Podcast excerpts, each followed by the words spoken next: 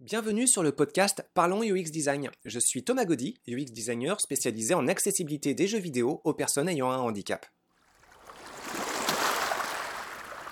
Salut tout le monde Pour ce 37e podcast, je vais expliquer un nouveau service que nous voulons mettre en place à Ludociel. Je vais vous parler d'une proposition d'aide à la rédaction de votre mémoire. J'ai consacré quelques podcasts pour donner des conseils pour l'écriture de mémoire. Alors j'ai eu l'occasion évidemment d'en écrire un moi-même. En fait trois sous trois conditions d'écriture différentes et qui m'ont confronté à toutes sortes de pièges bien vicieux. Alors ce n'était pas de, bons travaux. Seule ma troisième tentative a abouti dans le sens où elle m'a permis de valider l'année et de poursuivre ensuite mes études. Mais cette troisième tentative a été aussi douloureuse que les trois autres. J'ai validé l'année du mémoire en psychologie, poursuivi mes études dans l'ergonomie appliquée aux jeux vidéo et ai eu à écrire des documents bien plus exigeants par la suite, mais en fait plus facile, car les bons réflexes étaient alors déjà acquis. Même les trois années de doctorat et l'écriture de la thèse qui étaient associées ont semblé faciles, entre guillemets, en comparaison de ce traquenard qu'est l'écriture du mémoire en master. J'ai par la suite encadré 24 mémoires d'élèves en informatique dans l'école ITESIA. J'ai visité des domaines assez contrastés puisque euh, je suis passé de la psychologie cognitive et la psychologie sociale vers différentes thématiques en informatique. Donc entre ces deux, deux mondes, bah, euh, il y a vraiment pas mal de différences. J'ai participé à l'encadrement d'autres mémoires de façon informelle, et là, c'était particulièrement intéressant car ça m'a permis de mieux comprendre les conditions d'encadrement d'étudiants. J'ai reconnu en fait la plupart des pièges par lesquels je suis passé. Il y a plusieurs raisons au fait que le travail d'écriture du mémoire puisse être plus difficile que d'autres travaux d'écriture, même conséquents, que vous pourrez avoir à faire par la suite. La première explication que le mémoire est plus difficile que d'autres travaux ultérieurs tient au processus d'acquisition de nouvelles compétences. Pour le mémoire, vous n'avez a priori encore jamais eu à écrire auparavant deux documents devant suivre une méthodologie aussi exigeante. Recherche bibliographique, webographique, identification d'auteurs clés, des courants de pensée associés, organisation de votre travail selon des règles de communication scientifique ou littéraire selon les formations.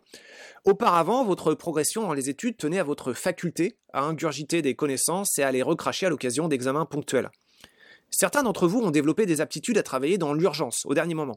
Alors ça peut très bien fonctionner pour certains, mais là, on vous demande de réaliser un travail bien plus long, qui demande une organisation assez différente tandis que d'autres examens vous sollicitent constamment et vous détournent de ce travail justement beaucoup plus lent. Alors pour ce premier point, le mémoire peut donc être particulièrement difficile car vous n'avez pas encore d'expérience similaire, vous n'avez pas encore les réflexes qui vous permettent de poser les bons gestes dans le bon ordre pour progresser plus rapidement. Il y a une seconde explication qui fait que le travail d'écriture d'un mémoire est difficile. C'est l'aspect relationnel avec votre accompagnant. Si vous avez un bon directeur de mémoire, les choses devraient assez bien se passer. Et si ce n'est pas le cas, eh bien, euh, bah, bonne chance, et à l'année prochaine peut-être. Les façons de s'embrouiller la tête avec son directeur de mémoire peuvent être infiniment variées. Vous pouvez tomber sur des personnes qui n'ont pas le temps ou l'énergie de vous accompagner. Vous aurez par exemple peu ou pas de consignes sur les actions à réaliser pour progresser dans votre travail. Les retours que vous pourrez obtenir pourront être tardifs voire inexistant. Ce qui peut vous donner euh, au départ euh, l'effet pas de nouvelles, bonnes nouvelles, votre travail étant été communiqué. Et puis vous allez penser que, euh, évidemment, il a dû être lu, et en l'absence de retour, eh bien, c'est que tout va bien. J'ai vécu et vu autour de moi tellement de situations d'étudiants qui arrivent en fin d'année quasi en pleurs, parce que leur directeur de mémoire leur a expliqué que ils ont enfin daigné lire, parfois pour la première fois, le travail pourtant présenté sur des bases régulières. On leur explique à ces étudiants que ça ne va pas du tout, qu'il faut tout refaire, et peut-être même envisager sérieusement de doubler l'année pour se donner la marge nécessaire. Alors, en rejetant évidemment la faute sur l'étudiant, hein. c'est lui ou elle qui n'a pas compris, il fallait être plus attentif, plus proactif, plus vigilant. Vous l'aurez donc bien mérité. Ce type de gag, c'est un grand classique. Alors attention, hein, je ne dis pas que des personnes qui encadrent leur mémoire sont malveillantes, mais c'est très facile de tomber dans ce type de situation car les encadrants, les directeurs, directrices sont très sollicités par de nombreuses facettes de leur activité professionnelle. On parle en général d'enseignants-chercheurs. Il y a donc évidemment des recherches à mener, des articles à rédiger, parfois des livres ou toute autre participation à des travaux de communication. Il faut se tenir informé des recherches les plus récentes. Euh, les chercheurs peuvent être sollicités pour évaluer les travaux de leurs pairs. Il peut y avoir des colloques. Alors bon, les colloques, ce n'est pas la partie la plus déplaisante du travail en général, mais ça prend souvent beaucoup de temps. Et puis pour l'aspect enseignement, il y a la mise à jour de, de cours. Il a tenu des cours, les corrections. Lorsque vous avez des vagues de copies à corriger provenant d'amphithéâtres remplis d'élèves, vous pouvez assez facilement vous désensibiliser à la détresse d'étudiants ne parvenant pas à faire leur part du travail. Le travail d'accompagnement d'étudiants peut peiner à se faire une place parmi toutes ces activités. Vous pouvez assez facilement vous retrouver dans la posture de l'accompagnement qui vous met en condition du marche ou crève, mais en oubliant de vous expliquer comment marcher.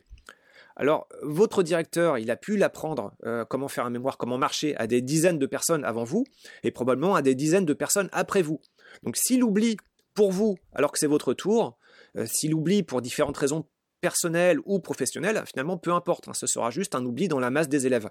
Rien de bien grave pour lui ou elle, rien de bien grave pour l'établissement dans lequel vous poursuivez vos études. En tombant dans une configuration d'encadrement malchanceuse, vous pouvez ne pas compter beaucoup plus qu'un simple grain de poussière. Pour résumer ce second point, en fait, votre directeur de mémoire n'est pas votre ami. Son comportement pourrait ne pas être bienveillant, le plus souvent par négligence. Ce qui m'amène à une troisième cause qui fait que le travail de mémoire est particulièrement difficile. Votre travail ne vaut pas grand-chose. Il s'agit d'une première tentative pour produire ce type de document. La durée allouée peut sembler longue, plusieurs mois pour faire l'exercice, mais elle est en fait trop courte pour vous permettre de faire le tour du sujet qui vous intéresse. Votre travail a donc de bonnes chances d'être incomplet. Comme vous manquez de compétences, votre travail risque de comporter de nombreuses erreurs, ou du moins des maladresses. Pour perdurer, une équipe de recherche doit pouvoir faire paraître des articles. Pas de parution, pas de reconnaissance officielle des activités de l'équipe de recherche, donc pas de crédit ou de subvention pour alimenter ces recherches. Pas de parution, donc ça veut dire à terme, euh, à l'autre bout de la chaîne, pas de directeur de mémoire. Il faut publier. La recherche passe par là. C'est le principal moyen de construire du savoir par l'échange de communication selon des modalités scientifiques ou littéraires, selon les universités. La parution de ces articles dépend de l'approbation de pairs qui étudient la qualité de l'article et bloquera sa publication tant qu'il ne sera pas jugé assez bon. D'ailleurs, à ce sujet, je vous recommande la superbe vidéo de Dirty Biology intitulée La mafia scientifique dont vous n'avez jamais entendu parler. Alors, pour qu'un article devienne assez bon, bah, il faut bien connaître le sujet. Il faut aussi avoir le temps de pouvoir retoucher l'article s'il était refusé. C'est des conditions assez difficiles à obtenir dans le cadre d'une année de maîtrise. On ne vous demande donc pas d'écrire pour un comité d'experts à des fins de survie de votre laboratoire. On vous demande simplement de faire vos preuves. Mais ça ne veut pas dire que faire vos preuves est une grande valeur, puisque votre travail, à moins qu'il soit particulièrement bon, n'a pas de vocation à être publié, puisqu'il ne, permet pas la survie de votre laboratoire, puisque vos encadrants n'ont peut-être pas le temps de vous encadrer, puisqu'ils auraient, euh, dans ce cas, a priori, encore moins de temps pour lire et relire encore et encore votre production, eh bien il est possible que votre travail, sur lequel vous allez suer à vous en dégoûter, eh il est possible que ce travail ne soit lu par personne. Ça ne veut pas dire que vous passerez à travers les mailles du filet hein, pour passer l'épreuve, au contraire, il peut suffire d'un rapide coup d'œil pour vous expliquer que votre travail n'est pas bon, et qu'en conséquence, vous ne pouvez pas valider votre année. Cette situation n'arrive pas si vous arrivez en doctorat. À ce moment, votre travail d'écriture devient assez bon pour participer aux travaux de parution de votre équipe. Vous pouvez alors contribuer à la survie de votre laboratoire. Vous comptez pour eux. Beaucoup de, choses, seront donc comparativement beaucoup plus faciles. Pour résumer ce troisième point, à faire ce travail de mémoire sur lequel vous risquez de vous essouffler et à ne pas recevoir en retour de valorisation motivante, vous risquez de ressentir de plus en plus que bah, vous êtes de la merde. En fait, votre ego pourrait juste euh, craquer. J'arrive alors sur le quatrième point qui constitue, à mon avis, la raison principale qui fait qu'il est difficile de réaliser l'écriture d'un mémoire. Même arrivé en maîtrise, dans beaucoup de domaines d'études supérieures, vous êtes encore trop nombreux à être sur les bancs de l'école, de l'université, pour pouvoir décrocher le diplôme. Trop d'étudiants pour un marché du travail qui a de fortes chances d'être trop réduit pour vous pour vous accueillir tous, en fait. Je le répète, ça dépend des domaines. En psychologie, ça a été assez féroce pour ça tellement d'étudiants pour tellement peu de travail sur le marché. Alors comment faire tourner la machine à jambon pour virer assez de monde des bancs de l'école? Le processus de sélection des premières années d'études supérieures est basique. Vous révisez assez et ça marche. Le processus fonctionne assez bien pour écarter les fêtards excessifs, les paumés, les déficients, les atypiques, les non conformes, qui pourraient par ailleurs briller de mille autres façons pour exprimer leur génie. Mais les braves soldats qui savent apprendre leurs leçons sont a priori encore bien trop nombreux. Faire glisser les règles de progression dans les études depuis la capacité à ingérer des connaissances vers la capacité à bien gérer votre relation avec un directeur de mémoire, pas forcément bienveillant, est donc particulièrement pratique. C'est un moyen de sélection qui offre la possibilité d'écarter à peu près n'importe qui sur la base de Jostrap qui deviennent invisibles. Je veux dire, même si vous faites votre travail, comment espérez-vous le réussir si vous ne savez pas s'il est bon, s'il est mauvais? Comment l'améliorer? Comment espérez-vous réussir si ces retours vous arrivent de toute façon trop tard? J'explique un peu plus en détail ce type de cauchemar kafkaïen dans un podcast consacré au dysfonctionnement institutionnel. Je vous engage aussi à écouter ou réécouter Franck Lepage qui partage dans ses conférences Inculture, aussi divertissantes qu'enrichissantes, comment l'absence de code de décryptage sur les processus de sélection permettent aux élites qui connaissent ces codes de s'extraire des études supérieures avec succès et de laisser s'enliser derrière les classes moyennes ou populaires. Quand vous connaissez les trucs permettant de déjouer les pièges relationnels, tout devient évidemment beaucoup plus facile. Franck Lepage parle d'un concept que j'aime beaucoup, le concept de constante macabre. L'objectif, informel pour chaque étape de formation, est d'aider à l'identification d'un tiers constituant l'élite, un tiers constituant la norme et un tiers d'apprenants à mettre en échec.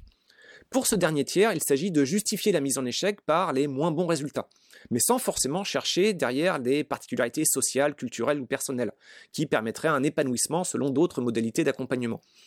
Alors revoir aussi par exemple le sociologue Bourdieu qui a expliqué dans ses travaux les processus de reproduction, non pas sexuelle, mais des classes dirigeantes qui parviennent à se maintenir de génération en génération dans un système éducatif qui se proclame égalitaire alors qu'il accentue en fait les inégalités, notamment de classe mais aussi de sexe. Pour résumer ce quatrième point, votre mémoire est difficile à écrire parce qu'au stade de vos études, finalement, ça arrangerait bien vos professeurs, votre établissement, et puis finalement le marché du travail, que vous échouiez pour laisser la place à ceux qui la méritent. Par exemple, par un statut social plus élevé, même si euh, celles-ci se traduisent évidemment par de meilleures compétences vis-à-vis des épreuves de sélection. L'idée de proposer des services d'accompagnement pour des mémoires de master tient sur plusieurs raisons. La première raison, c'est la nécessité de nous adapter face aux répercussions économiques de la pandémie. L'aspect social de nos activités à Ludociel pour tous a pris un méchant coup et euh, bah, c'est pas qu'il y a moins de besoins, évidemment, il y en aurait même beaucoup plus si l'on considère les répercussions humaines qu'a le virus, mais la recherche de financement tourne à la farce de plus en plus glaciale.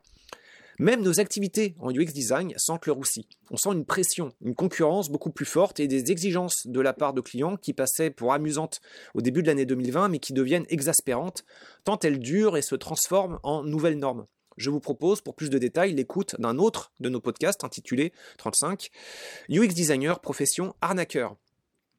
Le UX design est un métier dont j'adore le propos, mais si la finalité sociale devient inconfortable, il peut être préférable finalement de se réajuster. L'encadrement de mémoire, c'est un domaine que j'adore. Déjà, c'est un enjeu pédagogique majeur, et je pense, comme beaucoup, que la résolution d'un grand nombre de problèmes passe par l'éducation, ou plutôt l'instruction, l'enseignement. Il y a aussi une forme de revanche personnelle dans la démarche. En fait, j'en ai tellement bavé lors de mes propres tentatives de passage par cette épreuve que je me fais un malin plaisir d'aider les étudiants à éviter les diverses choses trappes. Ce qui m'amène à une autre raison pour laquelle j'ai envie de pousser ce service avec Ludociel. C'est qu'en fait, il s'agit d'une épreuve assez facile si on pose les bons gestes. Recherche, établissement de la structure de votre cheminement de pensée, premier G, consolidation du texte, enjolivement de la forme, c'est assez simple en fait. En fait, imaginez-vous des sprinteurs que l'on chauffe à fond, on les excite comme il faut à coup de conditionnement, et puis tout d'un coup on les lâche dans un labyrinthe de type galerie des glaces. Et là, vous sortez le popcorn et vous les regardez, ces sprinteurs, s'éclater contre les vitres avant de ramasser les corps à la tombée de la nuit. Alors qu'il suffit de toucher les vitres avec méthode, y aller tranquillement mais avec détermination et comprendre ce que vous renvoient vos interlocuteurs, encadrant de mémoire, vitres ou miroirs. La dernière motivation pour moi, c'est qu'en général, j'apprends beaucoup aussi des travaux des étudiants que j'accompagne. Et c'est d'ailleurs le moteur motivationnel que je voudrais poser pour un maximum d'auditeurs. N'écrivez pas pour vous. Pour passer cette épreuve, écrivez vous-même pour vos pairs. vos travaux peuvent devenir assez bons, et même s'ils ne pourront pas forcément bien s'intégrer dans les réseaux de publication de vos laboratoires, qui permettent leur survie, ils devraient être publiés. Le net ne vous permet plus aucune excuse pour ne pas le faire. Écrivez pour publier vos découvertes, écrivez pour publier, partager votre réflexion à d'autres personnes. Un mémoire constitue d'ailleurs en général un intéressant équilibre entre un travail de recherche et un travail de vulgarisation qui peut s'adresser à un très vaste public, potentiellement plus vaste que les écrits plus pointus de votre équipe de recherche. Vous avez le potentiel pour nourrir la société d'une réflexion pertinente.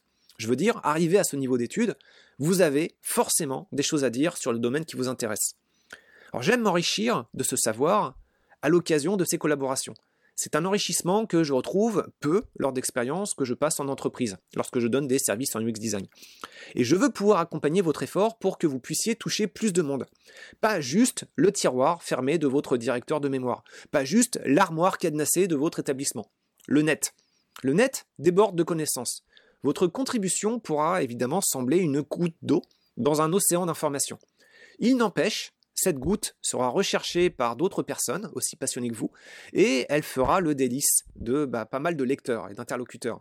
Ça vaut d'ailleurs d'autant plus le coup que vous pouvez imaginer autant de colibris que vous voulez, s'abreuvant de vos travaux. Vous n'aurez pas à vous soucier de rupture de stock. Le numérique, pour ça, c'est bien pratique. Au moment de la parution de ce podcast, nous envisageons deux types d'accompagnement de mémoire. Alors attention dans les deux cas, il ne, s'agira jamais de se substituer à l'encadrement de votre directeur ou directrice de mémoire. Il s'agira de vous donner, euh, de vous aider à réussir votre épreuve sous leur supervision. La première formule d'accompagnement nécessite une contribution financière de 30 dollars, environ 20 euh, euros. Je parle de dollars canadiens, 30 dollars canadiens par mois. C'est euh, un forfait que nous espérons accessible pour toutes les bourses. Elle vous permet d'obtenir des conseils quotidiens sous la forme de mini-podcasts de 2 à 3 minutes environ pour vous aider à identifier les pièges relationnels et organisationnels de votre travail. L'idée serait de constituer une communauté qui puisse s'entraider à résoudre ensemble les problèmes et de proposer régulièrement à la communauté, deux fois par mois, une rencontre pour donner des conseils, donner la parole et aborder quelques situations particulières qui peuvent nécessiter des solutions plus inhabituelles. Le second type d'accompagnement est plus coûteux, mais me permet de mettre en place à vos côtés un accompagnement individualisé. Vous bénéficiez dans ce cas des avantages de la première formule, mais je pourrais en plus lire vos travaux, y placer des commentaires, vous proposer des objectifs correspondant vraiment à votre situation particulière. De façon générale, ce type d'accompagnement permet bien plus aisément de vous maintenir sur les bons rails. Votre engagement pour cette forme d'accompagnement nous permet aussi d'encourager nos actions sociales. Ludociel, vous le savez, travaille pour une meilleure inclusion numérique auprès de toutes sortes de populations. Nous voulons vous aider, mais nous cherchons aussi à aider bien d'autres personnes. Cette seconde forme d'accompagnement peut constituer une forme d'entraide réciproque avec des impacts sociaux bénéfiques pour vous, mais aussi pour beaucoup d'autres populations que nous cherchons à servir. Alors j'insiste, ce que nous proposons à Ludociel, c'est un accompagnement pour que vous puissiez trouver l'énergie, la motivation à écrire le mémoire. Les outils, les ressources pédagogiques, elles, sont gratuites via les épisodes passés de cette série de podcasts consacrés aux travaux de rédaction de mémoire et via les épisodes à venir. Le service payant, sous ces deux formules, c'est l'accompagnement, le petit coup de pouce pour vous aider à utiliser ces différentes ressources. Pour nous aider à améliorer cette offre de service, n'hésitez pas à nous contacter. Une bonne démarche UX passe toujours par la prise en compte des besoins de la communauté, donc vous trouverez plus de détails sur notre site ludocielpourtous.org dans la section Nos services, sur la page Accompagnement pour la rédaction de travaux d'études et de mémoire. Vous pouvez aussi nous aider en valorisant la visibilité de ce podcast via le système de notation propre à votre environnement d'écoute. Vous pouvez partager ce podcast, notamment à des associations étudiantes, des radios étudiantes, des journaux étudiants, de façon générale, tout ce qui se termine en dian ou diante, et tout ce qui peut toucher des gens en galère dans leurs travaux de rédaction et qui ne veulent pas être pris dans cette fameuse constante macabre. Merci. À la semaine prochaine. Merci d'avoir écouté ce podcast. Je vous invite à vous abonner pour ne pas rater les prochains épisodes. Si vous voulez en savoir plus sur moi, je vous invite à consulter mon profil LinkedIn, Thomas Gaudy. Si vous souhaitez de l'accompagnement pour implémenter ces notions et ces outils dans vos équipes et vos projets, vous pouvez faire appel à mes services de consultant en UX Design. Il vous suffit de me contacter via mon profil LinkedIn. Au plaisir